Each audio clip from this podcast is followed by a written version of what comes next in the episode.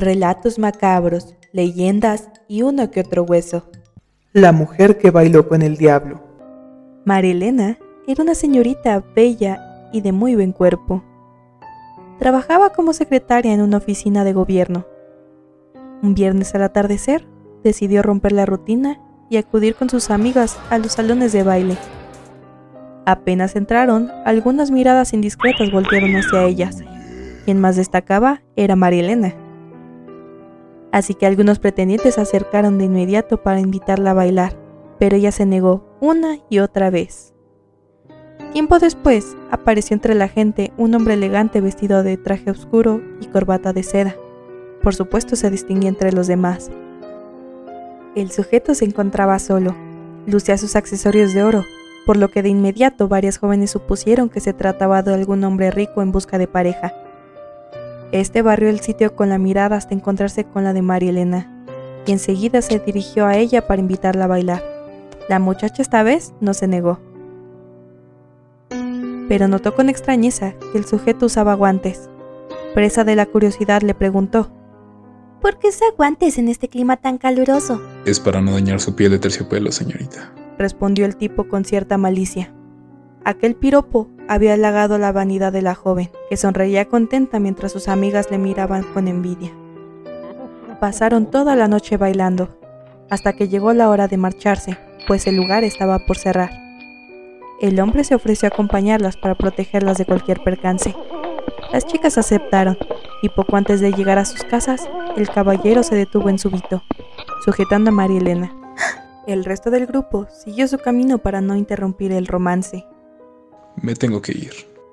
Lo siento, tengo que atender un asunto urgente, dijo el elegante desconocido. Ella lo miró a los ojos, mientras el espacio se fue cubriendo de neblina, haciendo la noche más pesada. Él se quitó los guantes para apretar a la joven entre sus brazos y le robó un beso. María Elena se encontraba aturdida, como si hubiera despertado de un pesado sueño. Ni siquiera pudo darse cuenta cuando su galán desapareció inexplicablemente en la penumbra, sin dejar rastro. Asustada corrió hacia sus amigas, quienes impacientes le hacían preguntas sobre el enigmático personaje, pero ella no tenía palabras y se desplomó al instante. Al ver esto, un velador que caminaba a poca distancia se acercó al grupo para ofrecer su ayuda, iluminando con una lámpara el rostro de María Elena, quien estaba a punto de desfallecer se dieron cuenta de que en sus labios, manos, espalda y hombros aparecían huellas de sangre, como si le hubieran desgarrado su piel con uñas afiladas. Fueron entonces al sitio donde ella se despidió del extraño sujeto. Ahí había un montón de ropa negra y unos guantes. Cuando removieron las prendas percibieron en el ambiente un inconfundible olor a azufre. Además, localizaron una pata de gallo con algunas plumas chamuscadas. Horas más tarde, la noticia corrió de boca en boca y el nombre de María Elena se perdió. Solo se le conoció por ser la chica que bailó con el diablo.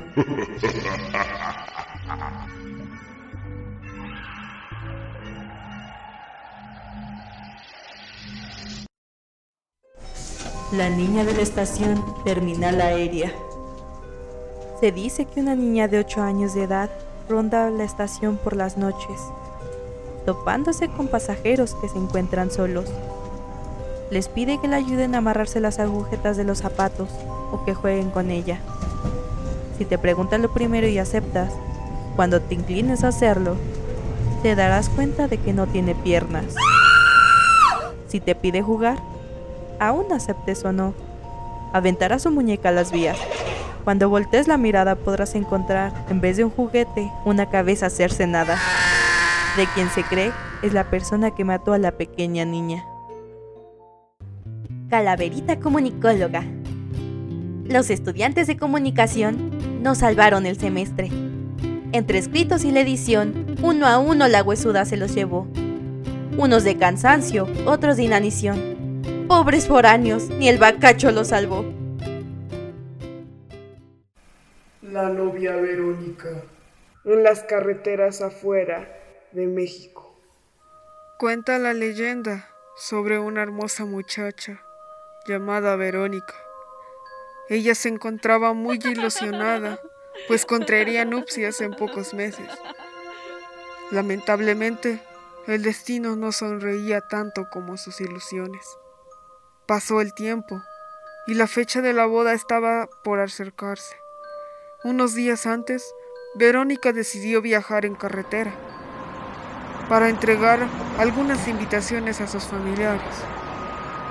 Cuando se llegó el día de la boda, Verónica aún se encontraba un poco lejos, por lo que se levantó temprano para apurarse en cambiarse y llegar a tiempo frente al altar. Ella se subió al auto de un chofer a quien había contratado para que la llevara directo a la ceremonia. Mientras iban en la carretera, Verónica llevaba consigo un mal presentimiento, pues el clima era muy malo y algo en su corazón le decía que algo no estaba bien. Llovía y relampagueaba con mucha intensidad y su tía, quien también estaba en el auto con ella, la notaba muy inquieta, por lo que intentó tranquilizarla, diciéndole que todo saldría bien, que ese sería el mejor día de su vida. Ya estaban a unos minutos de llegar a la iglesia, pero aún así iban tarde, por lo que a pesar de encontrarse en una carretera con curvas pronunciadas, el conductor decidió acelerar el paso. Desafortunadamente, el chofer perdió el control del carro y derrapó en un barranco.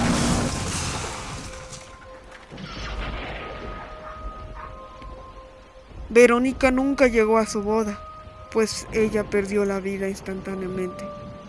Años más tarde, después de la funesta tragedia, un ex compañero de la escuela de Verónica tuvo que viajar de imprevisto y pasar por donde había sucedido el terrible accidente.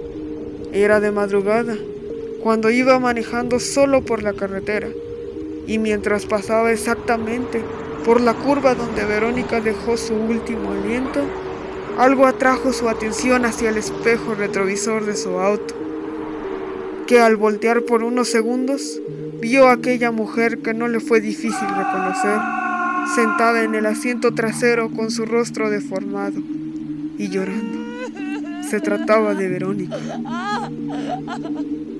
Horrorizado, el muchacho perdió el control de su vehículo y se volteó de una manera aparatosa. Y aunque no logró sobrevivir para el amanecer, sí alcanzó a contar su escalofriante historia poco antes de partir. Haga lo que haga, nunca debe mirar hacia el espejo retrovisor, pues el espíritu de Verónica estará sentada justo detrás, tratando de provocar que un alma más corra con el mismo destino que ella sufrió.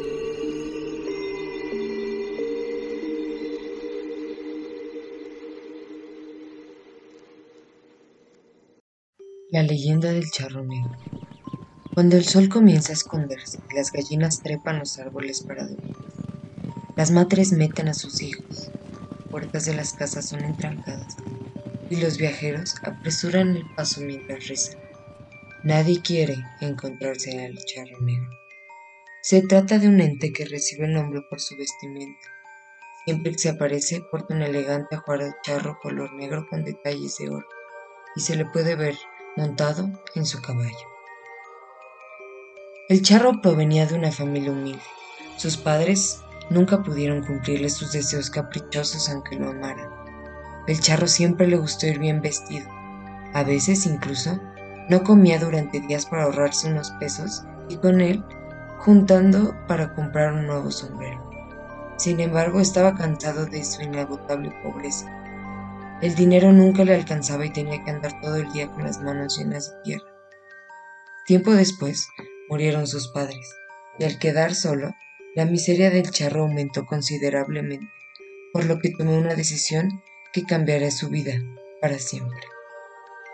No se sabe cómo lo consiguió, pero finalmente el diablo se le apareció.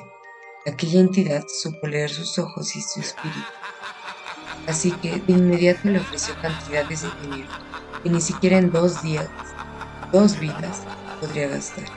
Lo único que pedía a cambio era su alma.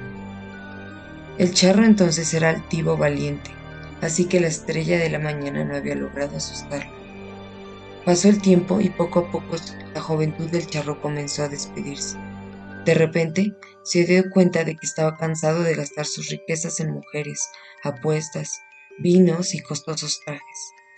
A la par de la sensación de la soledad, apenas lo dejaba respirar. Nadie lo quería por lo que era, sino por las riquezas que poseía. El charro se había olvidado del trato. Por eso, cuando, cuando se le apareció el diablo, para recordarte que era la hora del cobro, estaba cerca, se asustó como nunca. El terror lo invadió y nuestro protagonista, hasta el último rincón de sus entrañas, recordó la deuda y le dio cobardía. Comenzó a ocultarse.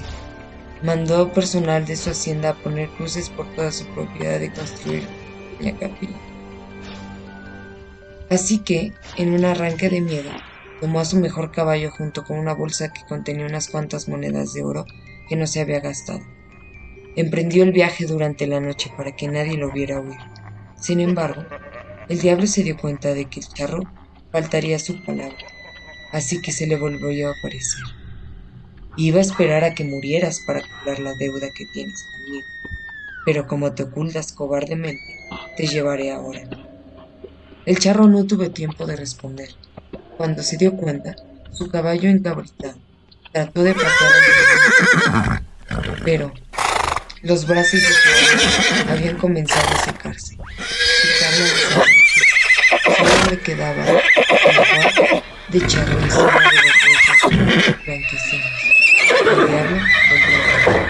Veo que tu vista te despierta. Ha de ser maldito ya cuando viajes Aunque de vez en cuando quiero que hagas algo por mí. Cóbrales a mis deudores. Si haces bien el trabajo, dejaré que el hombre que acepte esa bolsa con tus monedas de oro que traes tome tu lugar. Desde entonces, aquel hombre fue condenado a sufrir incontables tormentos en el infierno y a salir de ahí solo para cobrar a quienes tienen deudas pendientes. Esto con la esperanza de que una noche algún viajero, traicionado por su avaricia, tome su lugar. Solo así, el charro negro y su caballo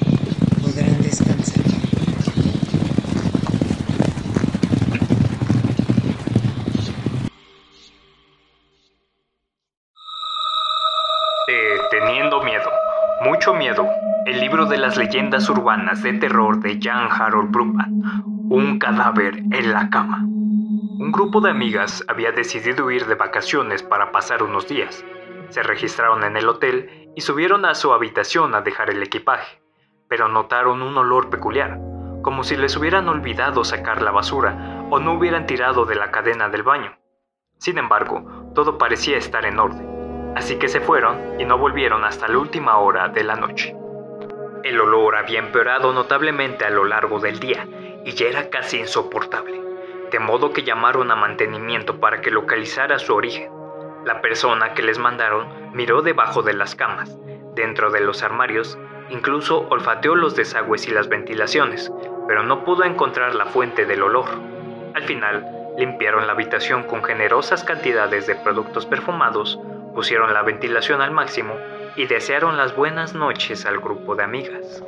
La peste por el momento enmascarada y como ellas estaban agotadas, se fueron a la cama. Una de ellas escondió la cartera debajo del colchón, como acostumbraba a hacer en los hoteles. Todas durmieron bien hasta bien entrada la mañana. Grandes rayos de sol entraban, ya en la habitación caldeándola en extremo. El hedor seguía presente y más potente que nunca. Una de las mujeres, ya bastante irritada, volvió a llamar al departamento de mantenimiento para quejarse. Luego llamó al director del hotel para quejarse un poco más. Un pequeño ejército de personal de dirección y mantenimiento se presentó en breve, y una vez más rebuscaron por todas partes, sin resultado. Sin embargo, todos estuvieron de acuerdo en que el olor era inaguantable, así que dirección ofreció cambiar a las amigas de habitación. Recogieron sus cosas para bajar al vestíbulo pero cuando la señora que había escondido la cartera hurgó debajo del colchón, tocó algo que parecía sospechosamente una mano humana. Quitaron el colchón de encima de la cama y ahí, en un hueco realizado entre los muelles del somier, había un hombre muerto. Era evidente que lo habían asesinado en la habitación y el asesino lo había escondido entre el colchón y el somier. Había recortado una parte de los muelles del somier para que el cuerpo no formara un bulto en la cama.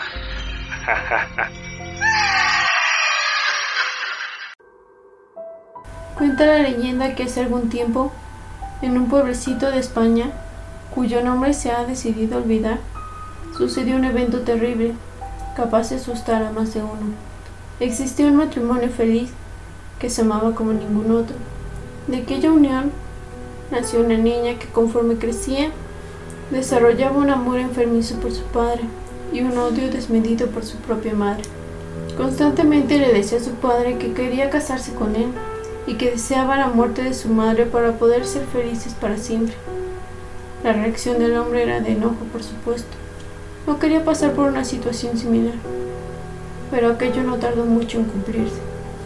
Durante el funeral, el pobre hombre se hacía pedazos del dolor, mientras la niña trataba a toda costa de esconder una sonrisa diabólica que a duras penas contenía, pues sus sueños estaban convirtiéndose en realidad. Parecía haber hecho un pacto con el Señor de las Tinieblas. ¿Cómo es posible tanta maldad en una niña tan pequeña?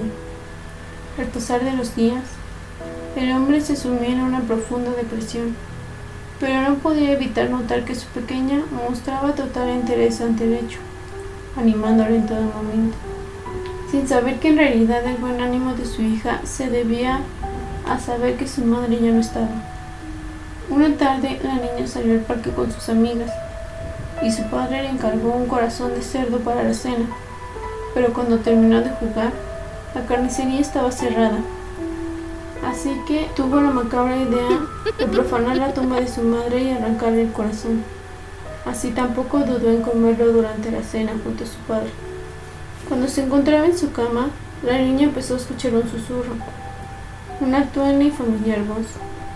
Parecía adentrándose a la casa, hasta el punto en el que la niña alcanzó a escuchar. Hija, devuélveme el corazón que me han robado. Junto a esta frase las escaleras crujían, unos pasos se aproximaban a la entrada. La perilla giraba lentamente hasta que la puerta se abrió. El espectro de la madre entró en la habitación extendió su dedo acosador hasta el corazón de la pequeña, que junto a su último suspiro de horror dejó de latir. Murió de puro pavor. Desde entonces se ha visto vagar al espíritu de la mujer sin corazón. Algunos dicen que atacando a niños para saciar su sed de venganza. Otros dicen que simplemente llora por el amor perdido y así seguirá por toda la eternidad.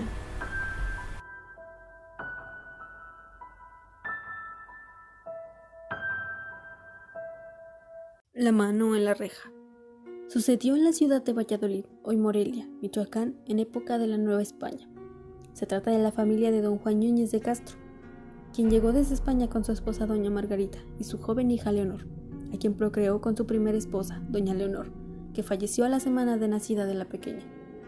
Cuando don Juan se desposó con doña Margarita, lo hizo pensando en quién se hiciera cargo de ser una madre para la pequeña Leonor y encontró en esta mujer a la persona ideal quien mostraba ser buena al principio, pero a medida que Leonor crecía, Margarita sentía celos de ella y de su belleza. Don Juan viajaba con regularidad a Guanajuato por negocios, así que doña Margarita encerraba ese tiempo a Leonor en un sótano y la dejaba salir los domingos para asistir al santuario guadalupano. Un domingo de esos conoció a Manrique de la Serna y Frías, un apuesto miembro de la Guardia Real. Desde que se vieron, los jóvenes quedaron enamorados el uno del otro, así que empezaron a verse tras la ventana de Leonor juraban amor eterno y casarse. Un tiempo después del inicio de esa relación, doña Margarita descubrió a los tórtolos y decidió encerrar sin comida a Leonor. Justo en esos días, Manrique debió partir por encargo del virrey. Al pasar de los días, Leonor con hambre y sed empezó a sacar la mano pidiendo alimento a todo aquel que pasara frente a la pequeña reja para poder sobrevivir a su enclaustramiento.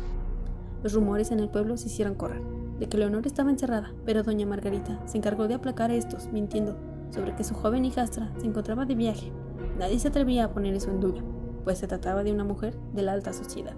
Después de un tiempo, don Juan y el joven Manrique llegaron a la hoy Morelia, así que el enamorado se acercó a quien pretendía fuese su suegro para hablarle de su amor. Es así que el padre de Leonor mandó buscar a su hija y una sirvienta le informó que estaba encerrada. Cuando fue a verla, la encontraron muerta, con un semblante cadavérico y sin huella alguna de aquella belleza. Se cuenta que aún después de todos estos años, se escucha a una mujer pidiendo comida en el mismo lugar, en la calzada de San Diego. Narradores. Adamari del Ángel Bautista. Mauro Fonseca Islas.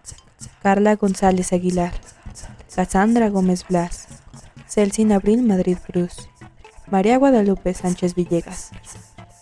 Autores anónimos. Calaverita por Abril Madrid. Leyendas rescatadas de portal del miedo.net. La verdad noticias.